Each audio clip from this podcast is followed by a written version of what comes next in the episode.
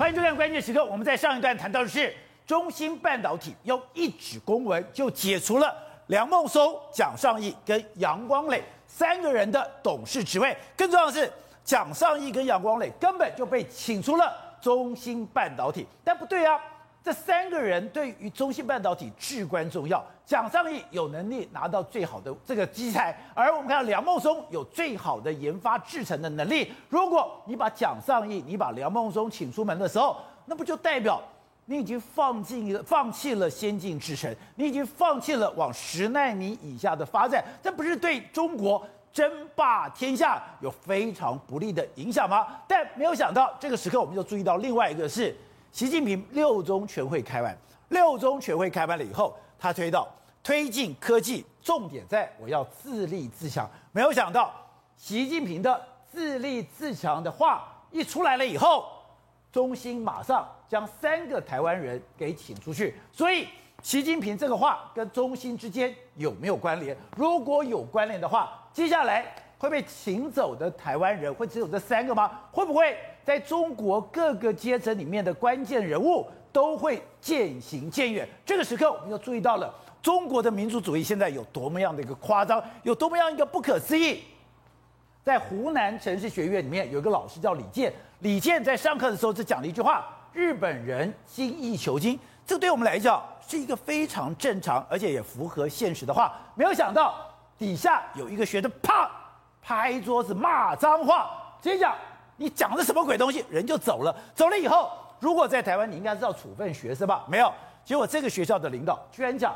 你这个老师以偏概全，居然就把他给去职了。从这里你就可以看到，中国现在内部有多疯狂。这个时候，他民族主义有多么夸张，也不用难，也难怪这一次的双十一排名前面的全部都是中国的产品，是中国的产业。也可以看出来说，未来中国离世界真的越来越远吗？他现在已经闭关自守了吗？现在已经真的楚河汉界，参谋高，醉谋老了吗？好，所以这段里面。资深媒体人单厚之也加入我们讨论。厚之你好，大家好。好，走。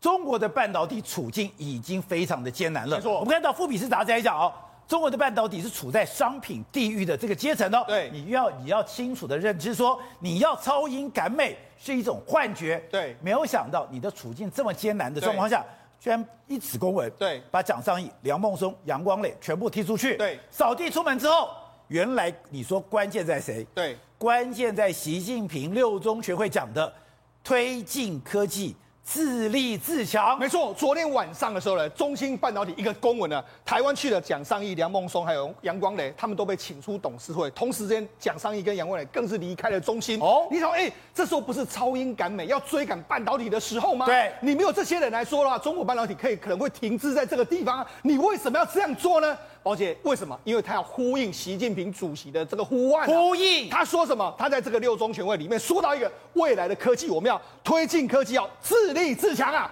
要自立自强，，one g 来，我们自己来做没有好，所以我们现在划清，我们国外的东西我们都把它划清，我们中国自己来搞，所以台湾这些的我也不需要了，所以就是这样的关系，所以这个，所以我现在重回井冈山埋锅造饭了。他这个动作划清了中未来中国跟美国的科技实力是完全划开来。好，同时之间，那这一次的这个决议里面来说的话，他们讲啊，这个毛泽东是让中国站起来，邓小平是让中国富起来，邓这个习近平是让中国强起来。要强起来怎么样？欢迎大家爱用国货啊！所以讲市场它就推出之后，你知道昨天双十一的时候，原本中国的这个商品并没有卖的那么好，对。但是六中全会开完之后，哎，中国的商品开始在大卖，买中国卖的非常好，大卖大爆买，所以中国的商品全部都刷屏，刷屏到了前几名都是变成是中国的产品了。所以呢，市场现在告诉你什么？中国人要强起来的时候，真的就要爱用中国货，而且是你说。蒋尚义、梁孟松、杨光磊当然也是非战之罪。本来我是用这三个台湾人跟世界接轨，我用三个人跟台世界接轨进到下一个先进制程。对。可是很清楚，在中美对抗的大格局里面，你蒋尚义跟 ASML 的关系再好，对，你连 DUV 你都买不到。是。梁孟松，你没有好的机台，你再怎么吹牛，你都不可能进到了七纳米。对。更不用讲梁光磊了。所以他们已经认清了。对。既然中美对抗的这个大格局形成之后。我多用一两个台湾人无足轻重，没有任何意义。干脆楚河汉界，我关门埋锅造饭，造福我自己人就好了。没错，所以中国接下来会讲民族主义会开始的兴盛。你看，这是个非常明明显的例子。嘿，这个湖南城市学院的话，有个老师，他叫这个李健。李健他要说什么？哎，他在课堂上面说了，哎，日本人呢是精益求精。哎，宝姐，这句话来说的话，我们可能听了没怎样。就你知道，下面居然有学生马上就拍桌啊，说你想什么？那讲，哎，就没想到他学生就跟他起了冲突，甚至学生后来去告状，就说他这样子。结果你知道，领导说什么？日本精益求精，这是以偏概全。以偏概全不，不是所有日本人都精益求精。那一个巴掌拍不响，那学生闹事，你要反思自己的问题啊。就没想到，哎，宝姐，最后这个李健老师是怎样？李健没想到他他。他不仅对校方啊批评他之后，还把他请离这个学校，就是他离职了。所以他现在整个就觉得，哎，他在说什么？因为他在课堂上不能够教教，哎，好好的引导学生树立社会主义的这个核心价值观，核心价值达不到为党育才、为国育才的要求，就把他请离开了这个学校。我只不过讲一个日本人精益求精，这个在台湾再正常不过的一个言论跟立场，竟然你就把你请出讲台，把你请出学校，而且在里面。里面的内容，他是拍桌子骂三字经，问候他的爸爸妈妈，哎，竟然。学生没事，对，老师完蛋，所以你就知道说现在中国的民族主义到底兴起到什么样的程度。好，所以我们就讲嘛，事实上在这一次的这个这个会里面，我就讲嘛，他们要怎样自立自强。那自立自强为什么要自立自强？哎，宝杰，这个自立自强对中国来说到底多难？中国目前的这个晶晶晶片的自制率只有百分之十六。那百分之十六来说的话，哎，原本的习近平是说要百分之三十，二零二五啊，现在十六来说，哦，我跟他讲，有可能会完全停滞在这个数字。哦、因为为什么？因为现在 DUV 也买不到，EUV 也买不到。请问你，我要怎么再增加新的这个晶片，晶片产能，我虽然中芯投资那么多，没有机台就没有办法生产，所以十六趴就是永远的十六自己。如果我要靠外国人，就十六趴。所以现在我讲，我要靠中国人自己来。而且刚才讲到，本来美国我对中国的限制是只有极紫外光机 EUV 我卡你，在表面上说 DUV 我可以卖给你，所以连 ASML 的中国区代表都说，哎，不用担心啦，我们可以买到 DUV 啊。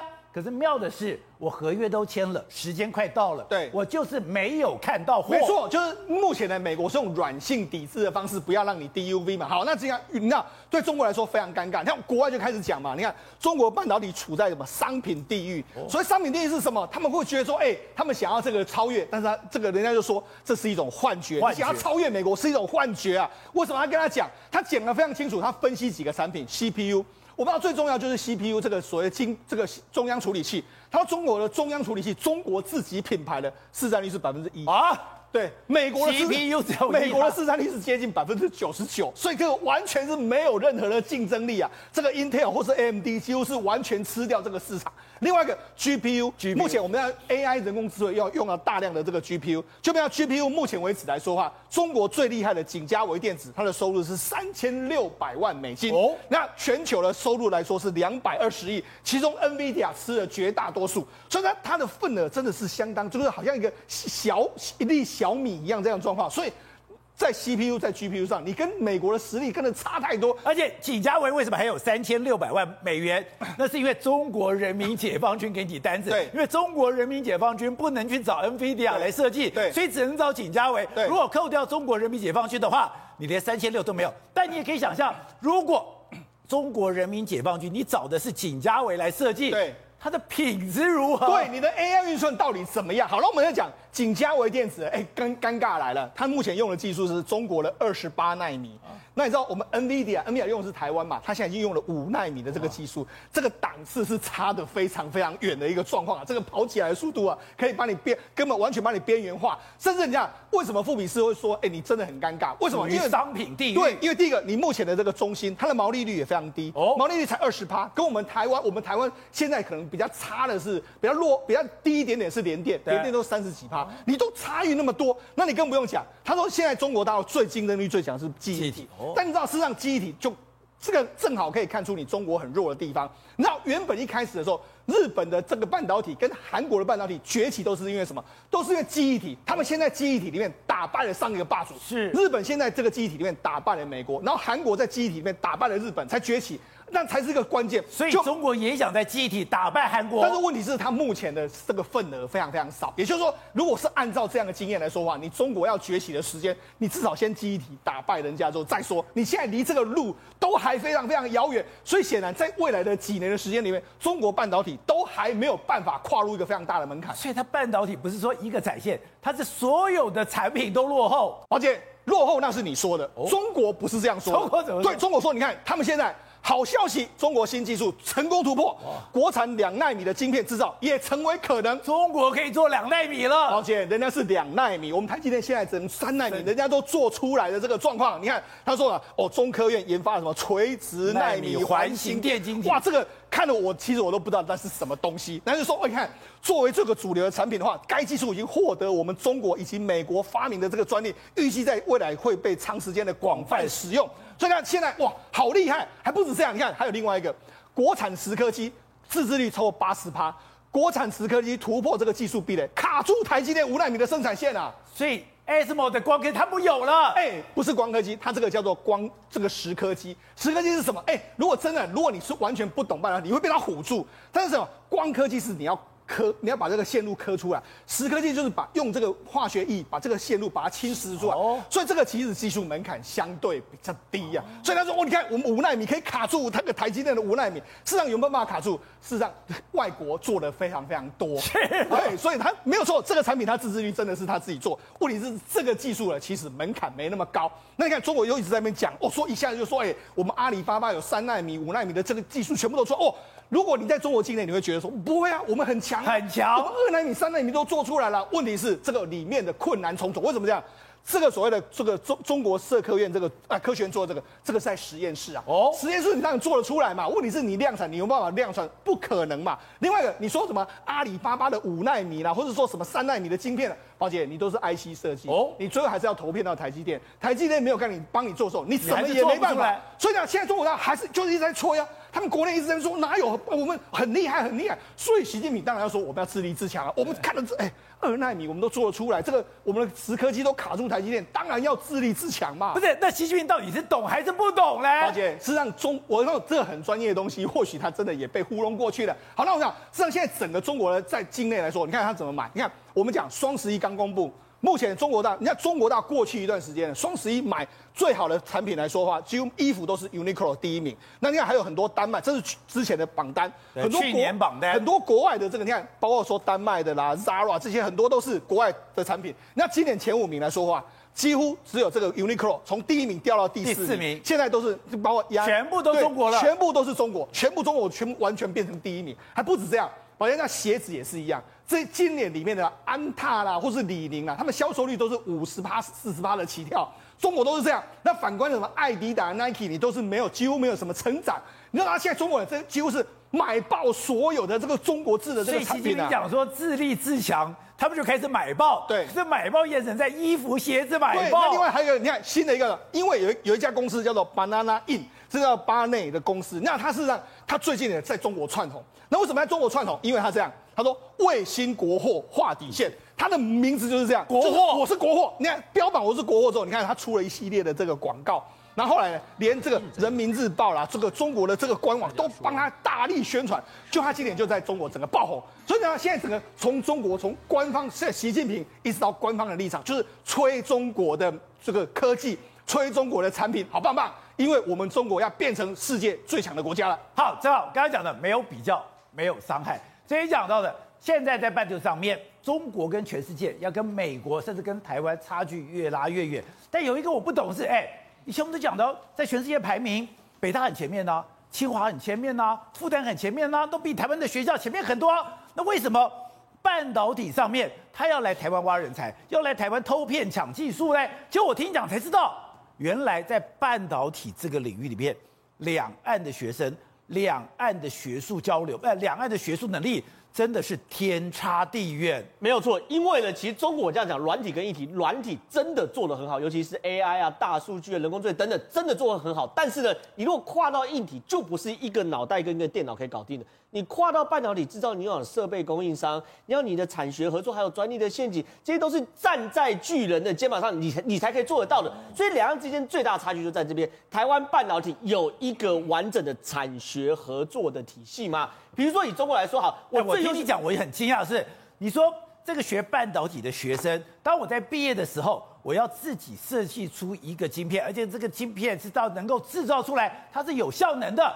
你说中国，你连教授都不一定做得出来。我这样讲好，就算教授做得出来，他找谁帮他勒奥出一颗五纳米的晶片？没有吧，没有嘛。说我们的学生毕业要弄一个晶片出来，弄个晶片出来。我跟你讲，我那个时候我很多同同学啊，如果你选电子所的话，然后 IC 设计研毕都是 layout 晶片出来，是吗？不 work。很简单，我们接地气，就产学合作到这个密切到这个程度，就是说，因为你你设计出来晶片能不能用，那是电脑说的。你要把它 layout 出来，然后把它做出来。你做出来那颗晶片放在桌上，你才知道是不是跟你设计的一样，对不对？可是我同学很惨，什么原因？都是他一送晶片才要半年、一年才会出来。哦，哎、啊，你说半年、一年，结果不如预期的话，那么跨赛重做、重做、重做，再做半年、一年，再做半年、一年，那就延毕。所以说，其实台湾是非常非常接接地气。我们的电子所有这么强，就是这你顶尖的一定是这样搞，而且他接地气到什么程度？我讲嘛，老师房贷缴不起，去竹科上班；竹科工程师肝脏、肾脏受不了，去学校教书，就是这样一直轮回。然后呢，你仔细去看哦台大、清大、交大，比如说。台大有电子学有博理馆，理是谁？林百里捐的。然后台大电机有明达馆是谁捐的？明基友达捐的。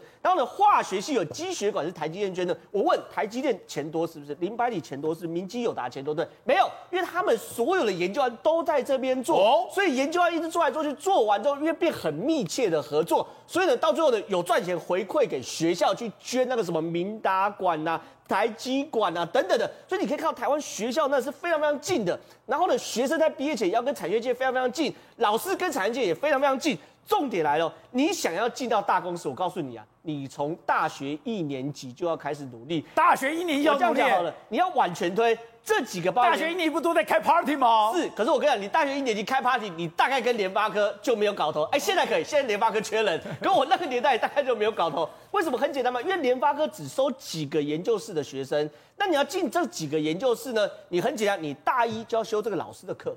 你大一、大二修这老师课，你修的分数要好，老师要对你有印象，被老师看中。对，然后三四年级呢要修这个老师的专题，去实验室开始做，当学长姐的小弟，好帮他们写程式什么东西。然后呢，你大大一、大一、大一、大二成绩好，三四年级呃大三、大四的专题做得好，然后呢推甄上，推甄上这老师才会收你，老师收你后你就大伟，你可以就去带大一、大二的学弟当助教。有没有？然后大三、大四做专题的时候，那你就当他的学长，教他们怎么写论文、做专题。所以这个师徒制也是很绵密的。所以，所以电子，哎，我都念到了台清交，还是学徒制？当然是，当然是，绝对是。而且，然后你毕业后，老师就把你推到这个学校。所以你要看哦，台湾的学生哦，跟产业界距离是非常非常近。我说电资这方面，离产业界距离几乎是零时差。可是你在中国。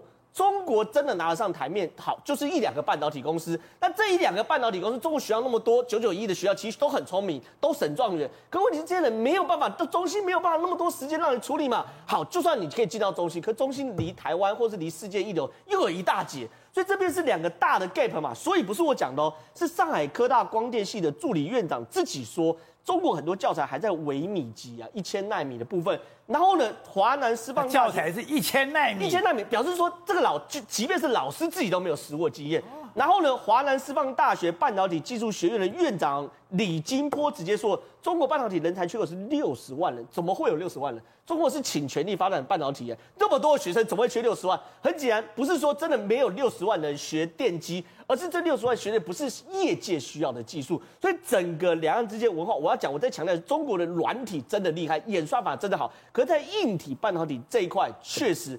没有巨人的肩膀给他站。好的，你需要巨人的肩膀，你所以才从台湾拿了蒋尚义、梁孟松、杨光磊这些很多，哎，这些是台积的最早的老干部，哎，你进到了中心，就现在被中心一纸公文扫地出门，他现在不要台湾的人才吗？其实是有两个因素，第一个巧妇难为无米之炊啊，这蒋尚义、梁孟松这些人去这边没有这一系列的体系嘛，以前蒋尚义、梁孟松过得多凉快，随便一个台青交的进来，讲什么都懂。那本来互动就很密切嘛，你根本不用想这些。可你在那边就像讲，你还你你你招了一流的学生，就说我学的是一千纳米，蒋尚义不是昏倒吗？我要重新教，哎、慢慢教，不是昏倒。第一个一定昏倒，第二个问题是供应商没有啊，第三个专利没有啊，光科技没有，所以巧妇难为无米之炊。而且中间有个大关大的关键什么东西？昨天美国商务部宣布，台积电把资料给美国了。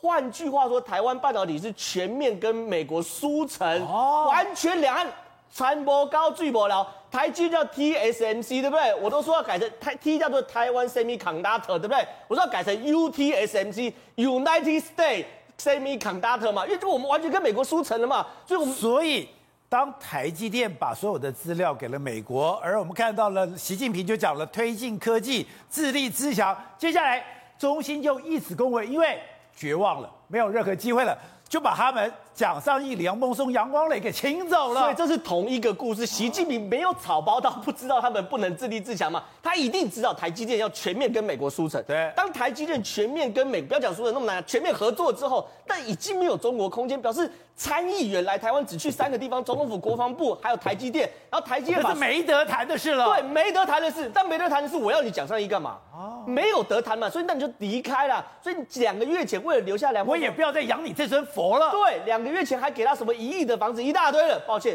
当美国商务部一直跟我说台积电向我这边投靠的时候，这些人通通都离开了。好，所以董事长，当习近平讲，他被人家讲，毛泽东的站起来，邓小平的富起来，现在习近平真的觉得他可以强起来吗？可你要再强起来，刚刚讲到了，Forbes 又讲了，你根本就陷入了一个半导体的地狱当中了。半导体这一方面来讲的话，它已经全面落后嘛啊。那我们台积电当然是有特殊的这个际遇，目前来讲的话，你这个引在全球引领风骚，这个也确定了嘛啊。所以它现在自立自强，不是只有真的半导体，它是全方位的自立自强，它每一个方面都自立自强。那每一方面自立自强有没有可能成功呢？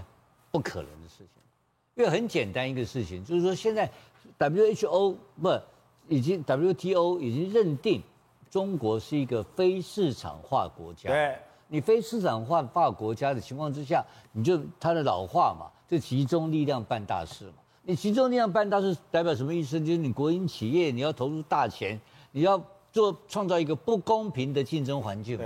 那这个跟美美国、跟欧洲、日本这些先进国家的基本的市场化的原则都冲突了嘛。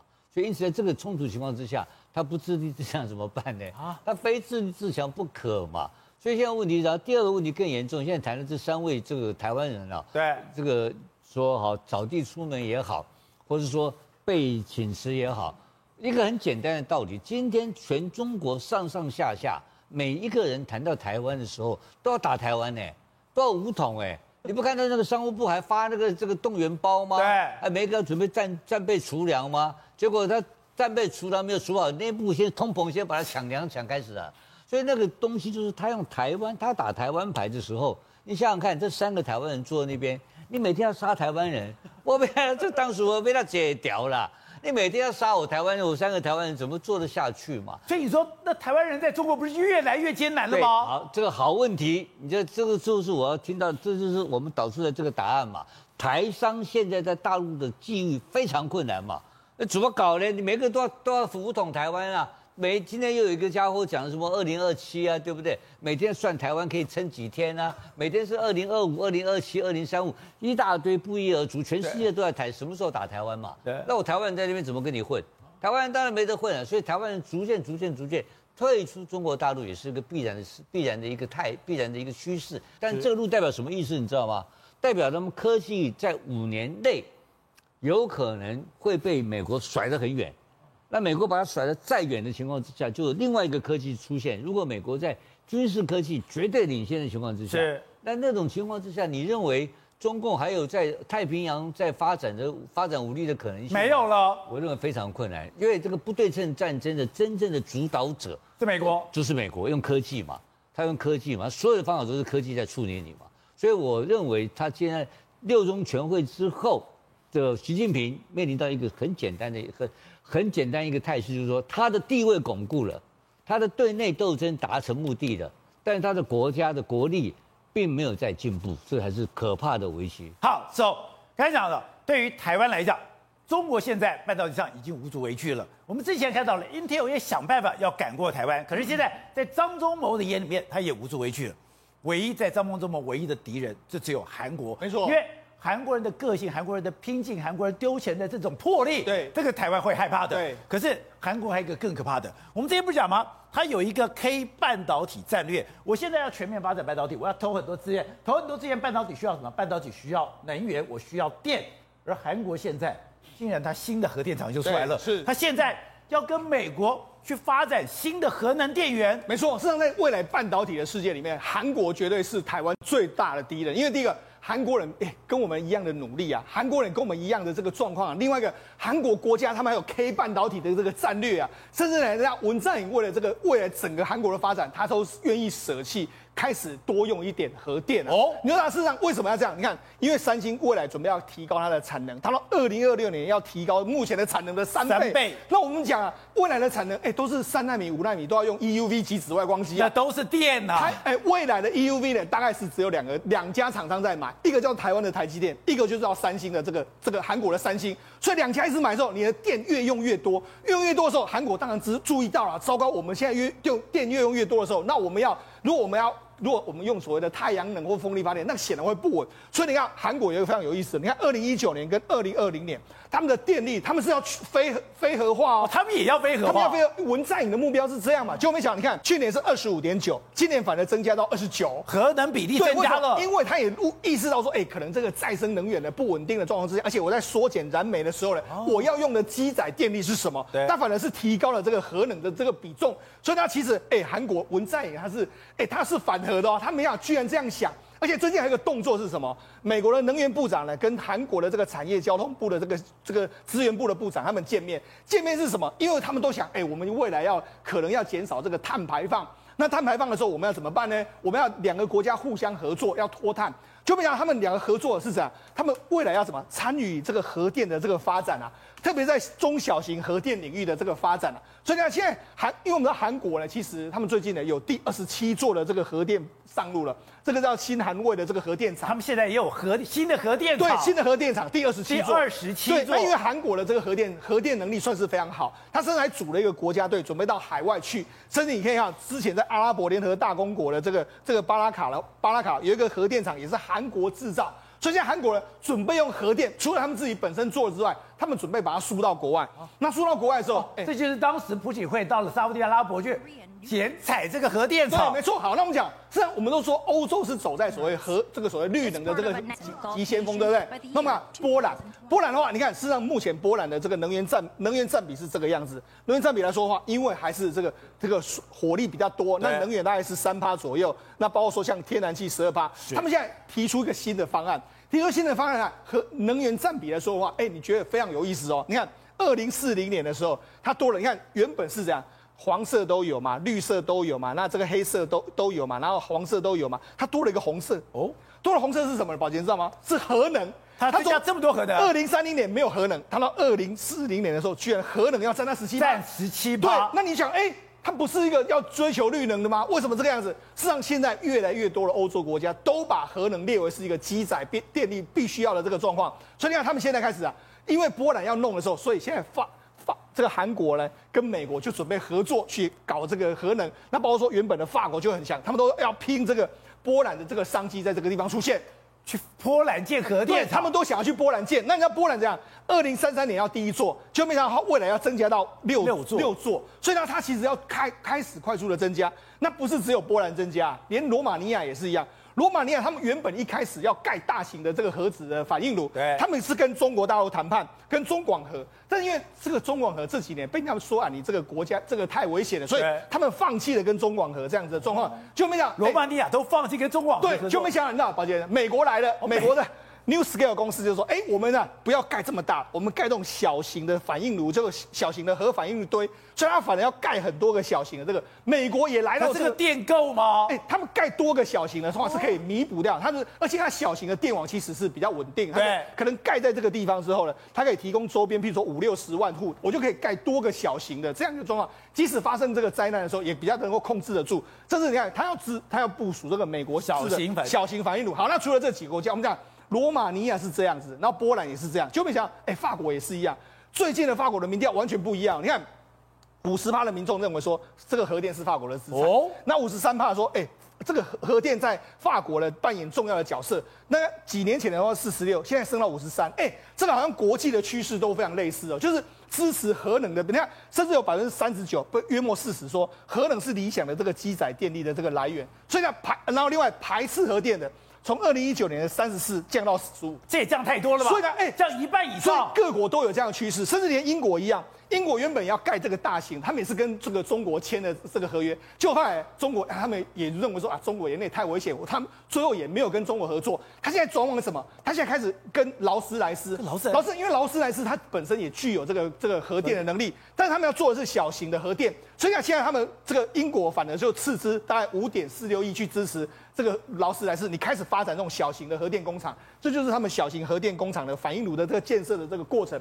所以告诉你说，哎，现在核能到底是，反而是很多欧洲国家重新在用核能，那这是那个国际趋势呢？我认为可能目前国际趋势是如此的。好，浩正，就我一个小老百姓来讲，我在乎什么？你到底有没有电？现在有台湾有这么多的半导体进来，你的电到底够不够？还有，你今天如果用天然气的话，你的天然气到底安不安全？甚至你是要用那个船来运来运去，船来运来运去，中国是有潜舰的。你挡得了吗？一个台风，一个潜舰，你如果一个月、两个月没有这个船进来，台湾就挂掉了。我要问的是，那台湾电真的够吗？我们现在整个规划都将来的规，现在是四成天然气，将来要一半天然气嘛。那王文渊昨天在跟跟那个总统总统一起的一起出席，他就在讲说，你不能一只靠风力发电，不能只靠火力、太阳能发电，也不能只靠。外面来的能源，外面来源就是天然气嘛。对，他是他在讲，就是说，因为你你将来你将来的能源结构就会变得风险很高，而且对企业来讲，成本会变得非常非常的高嘛。他只是不好意思讲说你要用核电嘛，因为他昨天是在一个简单的会议上面讲的。对，那就这么几样东西：太阳能、风力，然后火力跟再来就是讲核，他只是不好意思。不要进口能源。对，但是但是他就在讲的是说，就我们之前讲的，就是说。你现在的能源，太阳气越天然气越贵的情况下，你要不去检讨你的能源能源政策？因为你民党这套的能源政策不是在当初这样的一个设定下面去去做出来的嘛？不是，它的能源政策是在台电偷藏电的原这个理论下。那他现在你去看，现在最近来讲，他们就他们就一直在找电啊。你看最近台电要去做什么十个小型的水力发电，就。哦那就我们原本的水力发电就大型的水水库啊，他们已经在找一些边边角角，十座机组加起来是多少？两万千瓦。两万千瓦是什么概念？就是说，呃，我们现在一个火力发电的机组大概是一个机组大概通常是五十万或者是或者是八十万。好，那我们如果以明潭水力发电厂来讲的话，它是二十六二十六万，等于你你十个加起来只有它十分之一。这种边边角角的电，它也要去生出来，因为就是不够嘛。台语讲。这块蓝山吧，你等下 Q 可以来加。因为因为就因为因为的确就是不够嘛。你看前两天我我们十一月的时候还发生跳电嘛，对不对？不是不是还发还发台电还减压供电，还减压供电嘛？为什么要减压供电？就是说你现在电你现在煮饭不够嘛，那你就把它煮稀一点，看起来就多一点嘛。那我不是我降三趴，我就多三趴电出来了。我就你你就感觉你多三你多三趴电嘛。那问题是。就是说，但问题是说，我们一般家用的可能没什么感觉，好，因为你可能就是，你当然升升降降，其实对对你的家用电器的寿命一定会有影响，但当下一定一定不会出问题。可是就是说，如果是工厂的那些那些东西，他们可能就就比较敏感。对我来讲，差三趴就差很多。那你现在为什么会为什么连冬天连这种秋天都会缺电？就是因为你就是电不，你电你的电厂就是不够，呃不够，所以夏天的时候我们火力全开，大家都满载。到了秋秋冬就轮流岁休啊，好，核三厂在岁休，你现在连明基的那个那个，连德基都在岁休啊，连水力发电它也它也是要岁休，不是说火力发电要岁休，它也在岁休。好，你岁休之后那天突然热一点，的话一个机组挂掉，它就它的电就不够，它就只它就只好降载啊。所以所以降降就是要减压。一年四季都有缺电危机，因为你你因为你排满了嘛，你到秋冬的时候你就全部都轮流轮流在轮流在税收，所以你只要稍微出一个问题，那天就讲说那天十一月哦，突然这一天比他想象中热，然后他一个机组出问题，他要减压供电，所以立委就问他说，你们不是讲到六讲到说你要去你要那个。